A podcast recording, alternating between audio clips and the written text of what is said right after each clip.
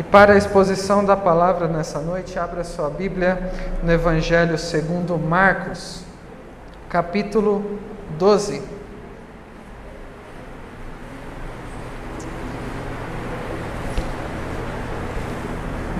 Evangelho segundo Marcos, capítulo 12. E eu lerei a partir do versículo 41 até o 44.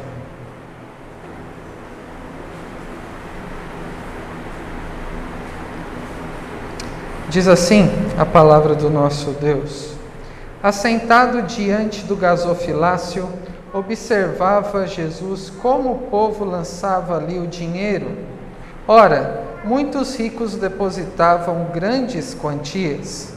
Vindo, porém, uma viúva pobre, depositou duas pequenas moedas, correspondentes a um quadrante, e chamando seus discípulos, disse-lhes: Em verdade vos digo que esta viúva pobre depositou no gasofilácio mais do que o fizeram todos os ofertantes, porque todos eles ofertaram do que lhes sobrava. Ela, porém, da sua pobreza, deu tudo quanto possuía, todo o seu sustento. Até aqui. Vamos orar mais uma vez? Bondoso Deus e Pai, nós te agradecemos por podermos nos reunir nessa noite em Teu nome para te adorar através deste culto, como o Senhor deseja ser adorado. Que o Senhor seja propício a nós pecadores e fale conosco nessa noite. Através desse texto, que através desse texto o Senhor possa falar aos nossos corações, de acordo com aquilo que o Senhor sabe que nós precisamos ouvir, e que nossos corações sejam direcionados por Ti para que tenhamos a motivação correta naquilo que fazemos e deixamos de fazer. Que aquilo que fazemos, aquilo que dizemos, possa redundar sempre em glória ao Teu santo nome e que todos nós, ao sairmos daqui, possamos meditar naquilo que ouvirmos, para que compartilhemos com os outros e também para que, meditando, possamos ser cada vez mais conformados à imagem do nosso Senhor Jesus, que é, está presente aqui nessa passagem e sabemos que também está conosco até os confins do século. É o que nós rogamos no nome santo e precioso do Senhor Jesus. Amém. Meus irmãos, eu não sei quantos de vocês já se depararam com um tipo de notícia sobre alguém muito rico que fez algum tipo de doação. Algum tempo atrás, de todas as vezes que eu vi alguma notícia é, como essa. Algum tempo atrás eu vi sobre os 10 maiores ricos, segundo revistas que falam sobre pessoas ricas, como a Forbes, sobre aqueles que mais doaram as suas fortuna, fortunas a obras de caridade. E, inclusive, dizendo os números daquilo que eles doaram. Eu até cheguei a pensar em trazer alguns números, mas achei que não seria necessário para o nosso propósito aqui.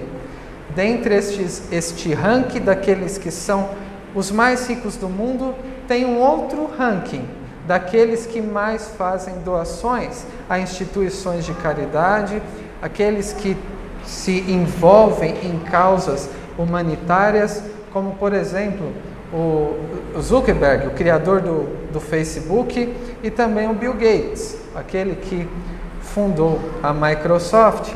E, e nós é, estamos envolvidos em alguma medida com uma de suas criações. Então, dessa forma, até colaboramos com as riquezas que eles possuem, se é que podemos dizer isso. O fato é que, dentre estes, número, estes números, é, eu vi bilhões de dólares sendo doados por um deles, e isso era apenas 30 e poucos por cento de sua fortuna. Ou seja, ele já doou muito, mas ele continua sendo extremamente rico. Zuckerberg, o criador do, do Facebook, ele se comprometeu com o nascimento da sua filha a fazer a doação de quase toda a sua fortuna, ficando com muito pouco, o que para nós continua sendo muito. Ele continua sendo extremamente rico, mas ele demonstrou essa preocupação. O motivo para dar estes exemplos é que, eventualmente, doações como essa, como essas que eu citei, atos de caridade como este fazem muito barulho. A mídia gosta de ouvir sobre questões assim e de divulgar também estas informações. A questão é que aquilo que parece ser muito valioso faz muitas vezes muito barulho e é um fato que chega a ser conhecido de muitas pessoas e com a tecnologia, até aqueles que estão mais distantes também têm o conhecimento desses fatos que aconteceram. Essa passagem de Marcos 12 sobre a oferta da viúva pobre é um acontecimento, foi um acontecimento também, porque é uma história real, verdadeira, que o próprio Deus quis que estivesse aqui para nosso aprendizado, para o nosso crescimento na fé, ele quis que tanto Marcos como Lucas registrassem este acontecimento. E enquanto nós lemos aqui, nós percebemos o quanto essa história ela é considerada importante para o Senhor Jesus. Onde que o Senhor Jesus estava neste momento? Ele estava no templo. Tanto que no início do capítulo 13 nós lemos: ao sair Jesus do templo. Então ele estava no templo e num local onde era permitido que as mulheres circulassem. Na época, nem todos os ambientes eram permitidos às mulheres, mas havia um pátio permitido para as mulheres e nesse pátio também haviam gasofiláceos. Eram 13 objetos de metal em forma de uma trombeta onde eram colocados eh, as ofertas. As ofertas eram colocadas eh, em benefício do templo e para a administração daqueles que eram dedicados a isso. É, quem não sabe o que é um gasofilácio, este é um exemplo de um gasofilácio do nosso tempo, onde nós colocamos dízimos e ofertas. E naquele momento o Senhor Jesus estava no templo e pessoas traziam suas ofertas lançando ali seu dinheiro, como diz o versículo 41, que eu quero ler novamente. Assentado diante do gasofilácio, observava Jesus como o povo lançava ali o dinheiro. E uma das coisas que ele observou é que muitos ricos depositavam grandes quantias.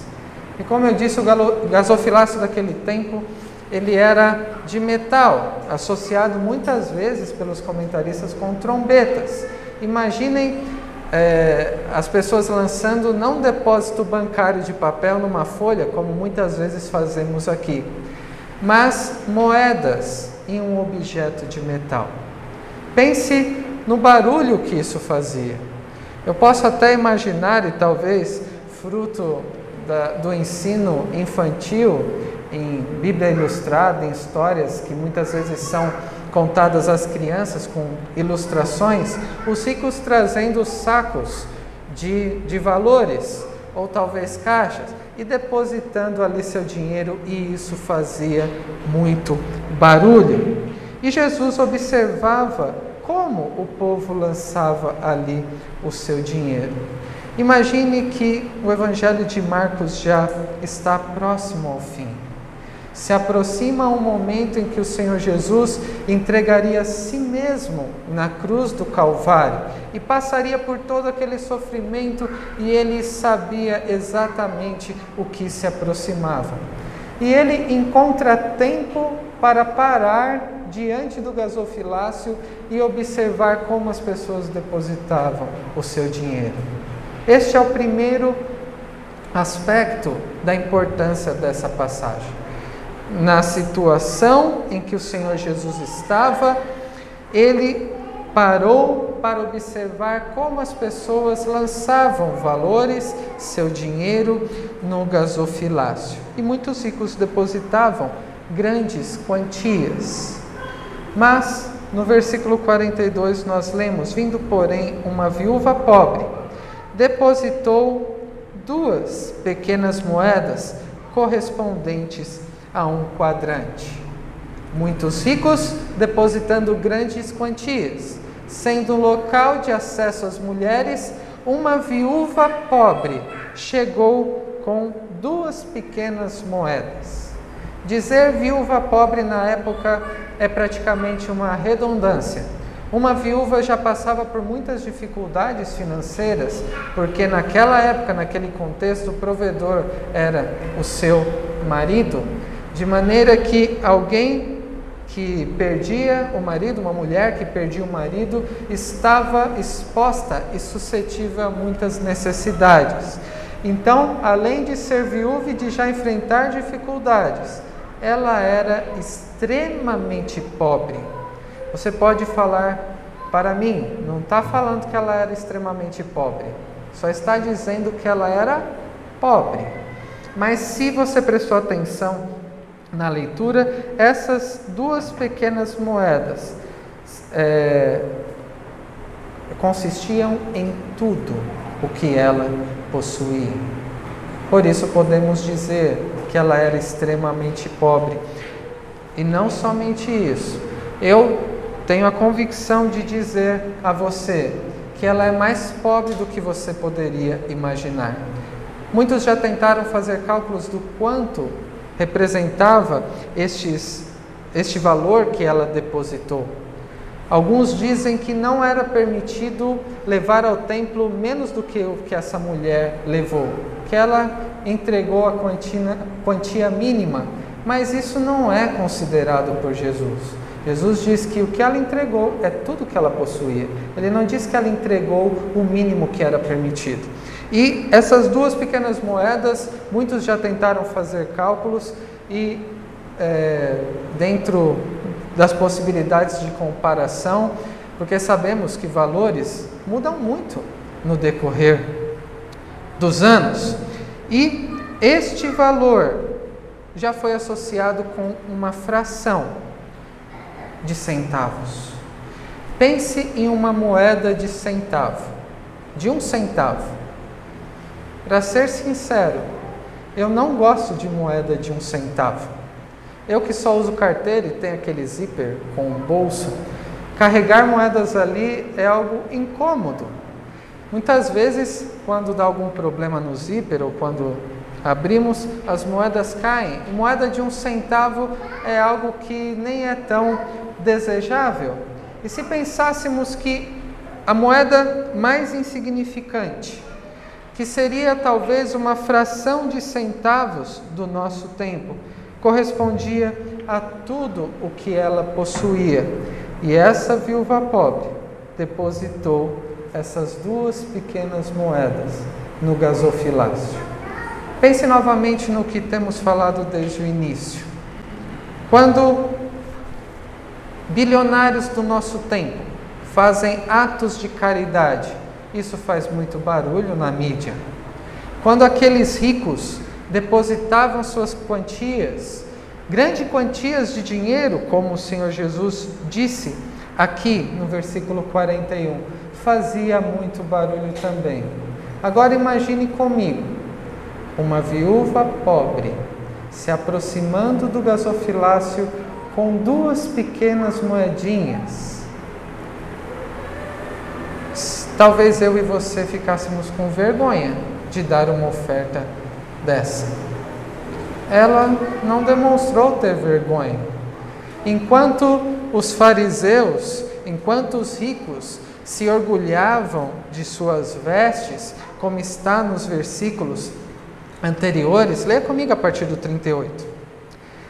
E ao ensinar, dizia ele: Guardai-vos dos escribas que gostam de andar com vestes talares e das saudações nas praças. Eles gostam de chamar atenção. gostam de estar em evidência, gostam de aparecer. E das primeiras cadeiras nas sinagogas e dos primeiros lugares nos banquetes, eles também gostam de ser valorizados, honrados, reconhecidos, os quais devoram as casas das viúvas e, para o justificar, fazem longas orações. Estes sofrerão juízo muito mais severo. Aos escribas, Jesus tem palavras muito duras de condenação, porque eles gostam de ser honrados, gostam de aparecer. São estes que muitas vezes querem ser saudados nas praças e oram alto para aparentarem ter piedade, mas eles já receberam a recompensa deles.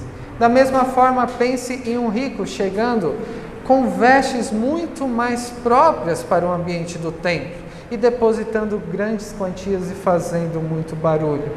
E agora uma viúva pobre.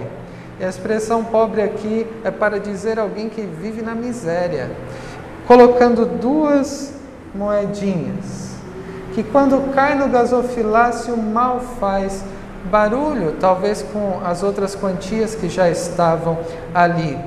Isso também é observado por Jesus. Mesmo sem fazer barulho, Jesus observa aquela mulher. E o que ele faz no versículo 43? E chamando os seus discípulos, disse-lhes: em verdade vos digo que esta viúva pobre depositou no gasofilácio mais do que o fizeram todos os ofertantes. Não é para qualquer situação que Jesus chamava os seus discípulos dessa maneira. Essa atitude de Jesus é somente para uma ocasião especial. Chama seus discípulos à parte para de um modo especial, ensinar alguma coisa a eles. Mas além disso, Jesus começa falando: em verdade vos digo. Quando Jesus começa uma frase com em verdade vos digo, é algo extremamente importante.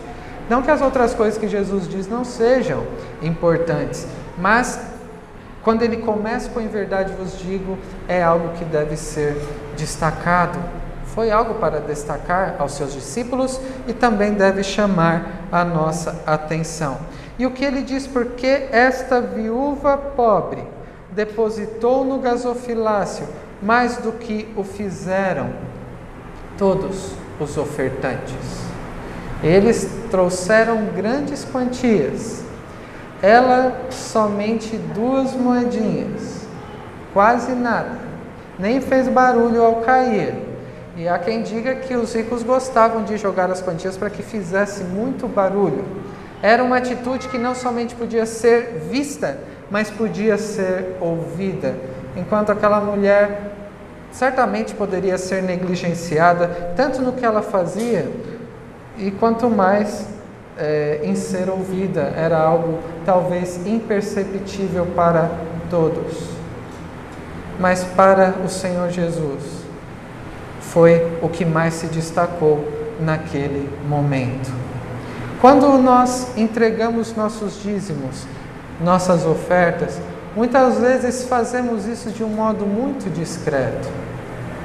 Normalmente eu vejo pessoas separando os valores quando nós passamos de alguma maneira, escrevendo no envelope, isso de um modo discreto, alguns até escondido, e isso é natural.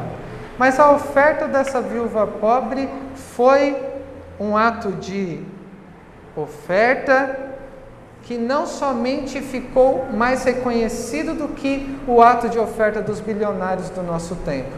Talvez você não tenha ouvido falar sobre os bilionários que ofertaram suas grandes é, fortunas, mas essa história você já conhecia. Não sabemos o nome da mulher, mas sabemos o quanto ela ofertou. E essas duas moedas foram consideradas de maior valor do que todos os ofertantes.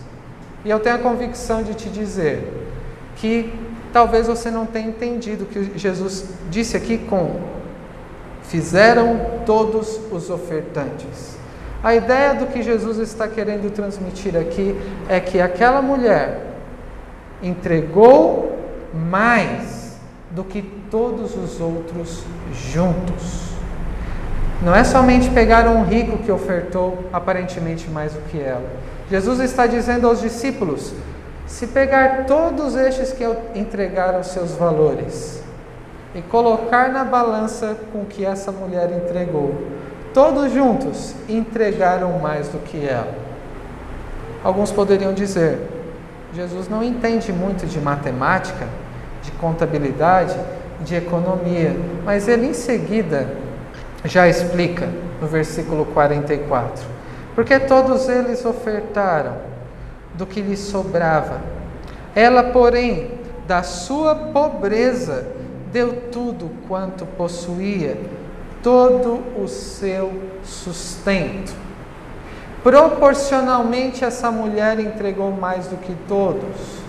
Quando eu disse no início que os bilionários do nosso tempo entregaram bilhões de dólares, mas ainda continuaram com mais de 70% da sua fortuna, em alguns casos, eles continuaram muito ricos porque eles preservaram muita coisa.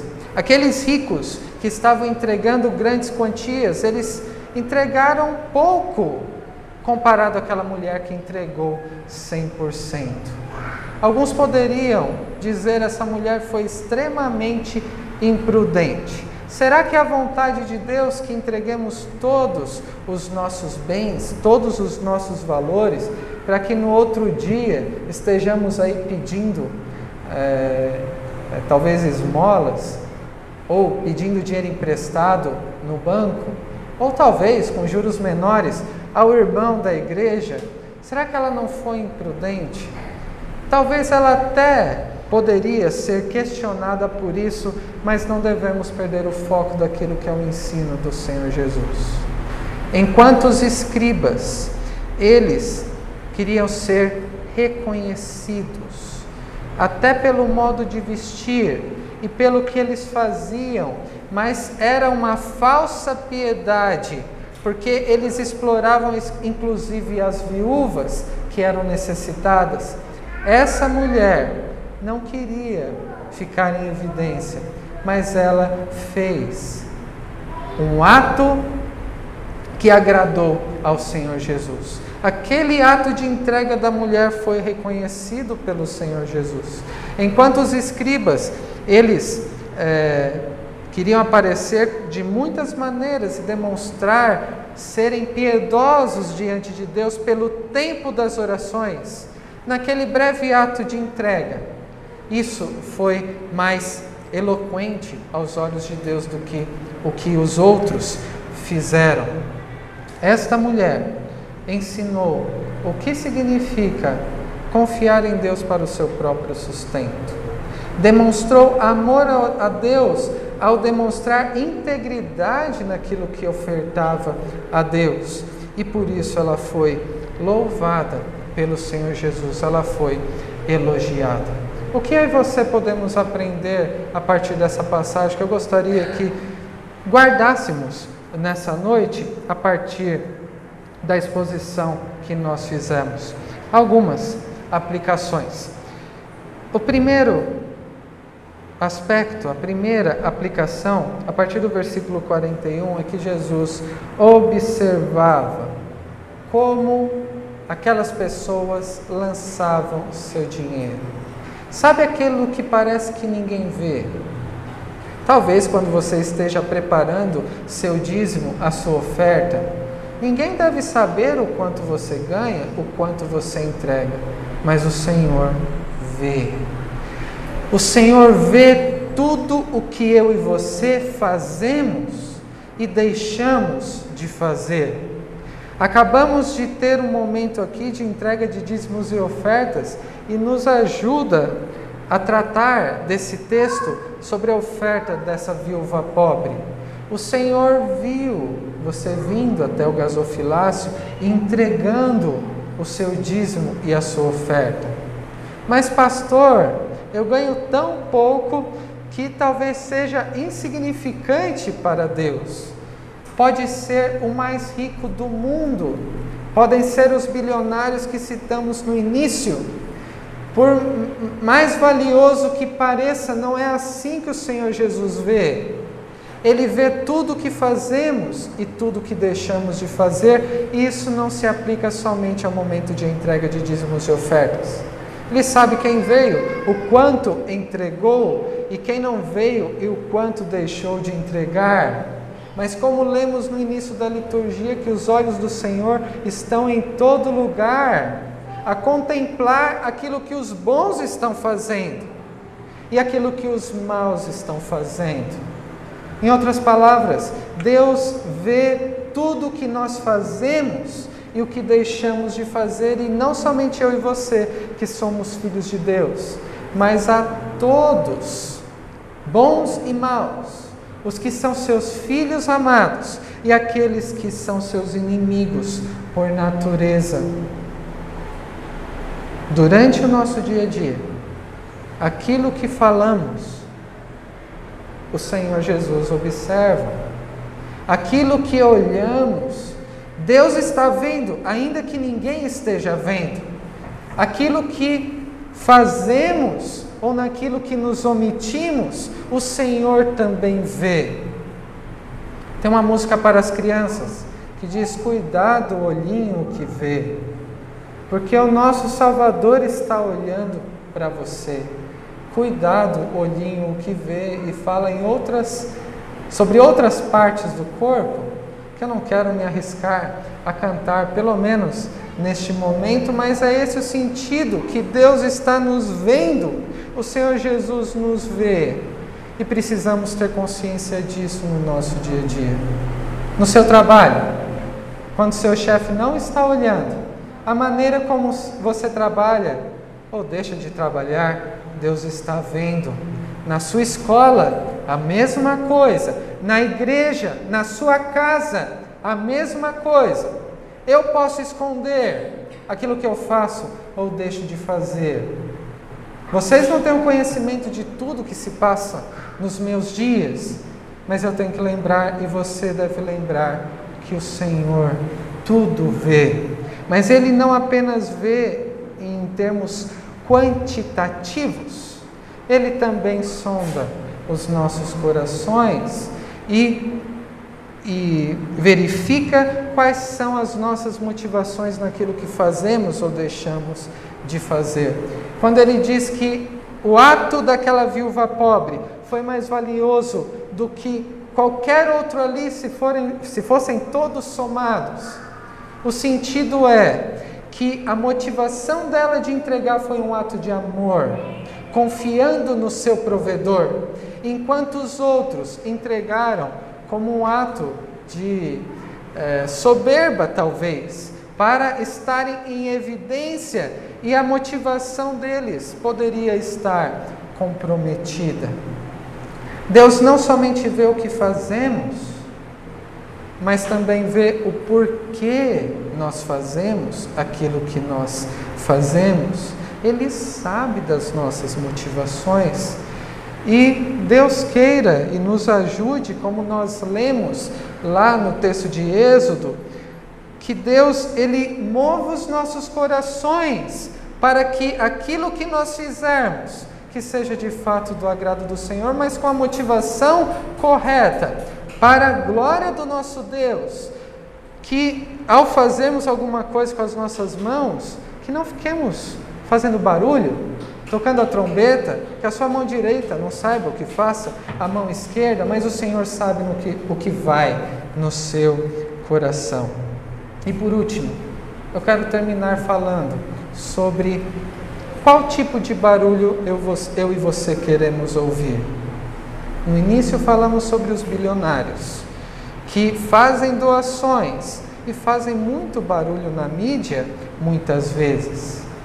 Talvez alguma emissora de televisão que em algum programa anual de caridade, quando recebem doações, transfere essas doações a, a quem precisa.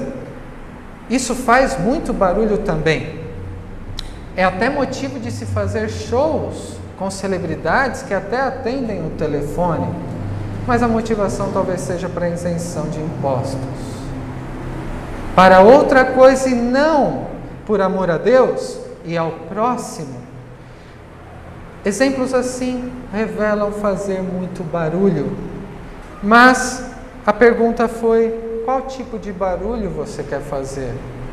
Não sejamos como aqueles que não conhecem a Deus, que por aquilo que fazem querem receber algum benefício pessoal, ou como aqueles que até conhecem, em certa medida, a palavra de Deus, como os escribas, que do ponto de vista do texto, de saberem decorado, conheciam muito a palavra de Deus, mas pecavam na prática, muitos deles pecavam na prática, e muitos ricos faziam barulho com as doações que eles faziam. Qual tipo de barulho você quer fazer?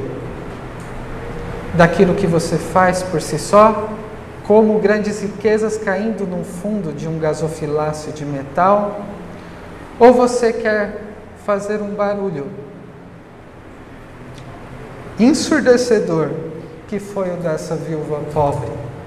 Talvez você esteja pensando, mas Timóteo, você está sendo muito contraditório. Você disse que aquelas duas moedas mal fizeram barulho, mas note bem qual barulho que essas moedas, esse ato fez. Procederam da boca do Senhor motivos de elogio, o reconhecimento não de homens, mas da parte de Deus que aquilo que ela fez foi verdadeiramente um ato de amor ao seu Deus e provedor.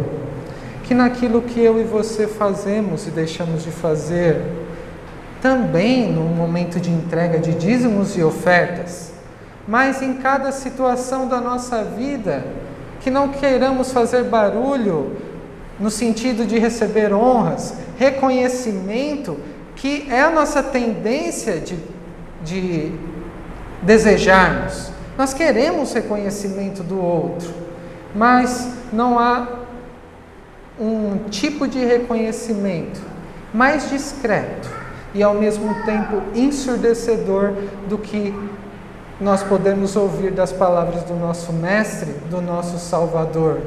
Este ato foi mais valioso para mim do que qualquer outro somado, porque isso procedeu de um coração daquele que me ama, daquele que se preocupa em guardar meus mandamentos, mas de confiar em mim para a própria sobrevivência também para a salvação, porque o nosso Senhor, Ele não entregou migalhas, mas Ele entregou a própria vida.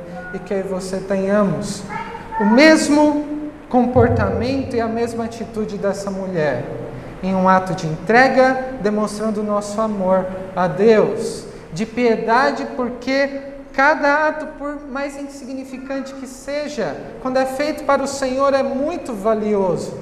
E que sejamos agraciados de ouvirmos da voz, a voz do nosso Senhor quando lemos as Escrituras, e no último dia você foi fiel no pouco, sobre o muito te colocarei.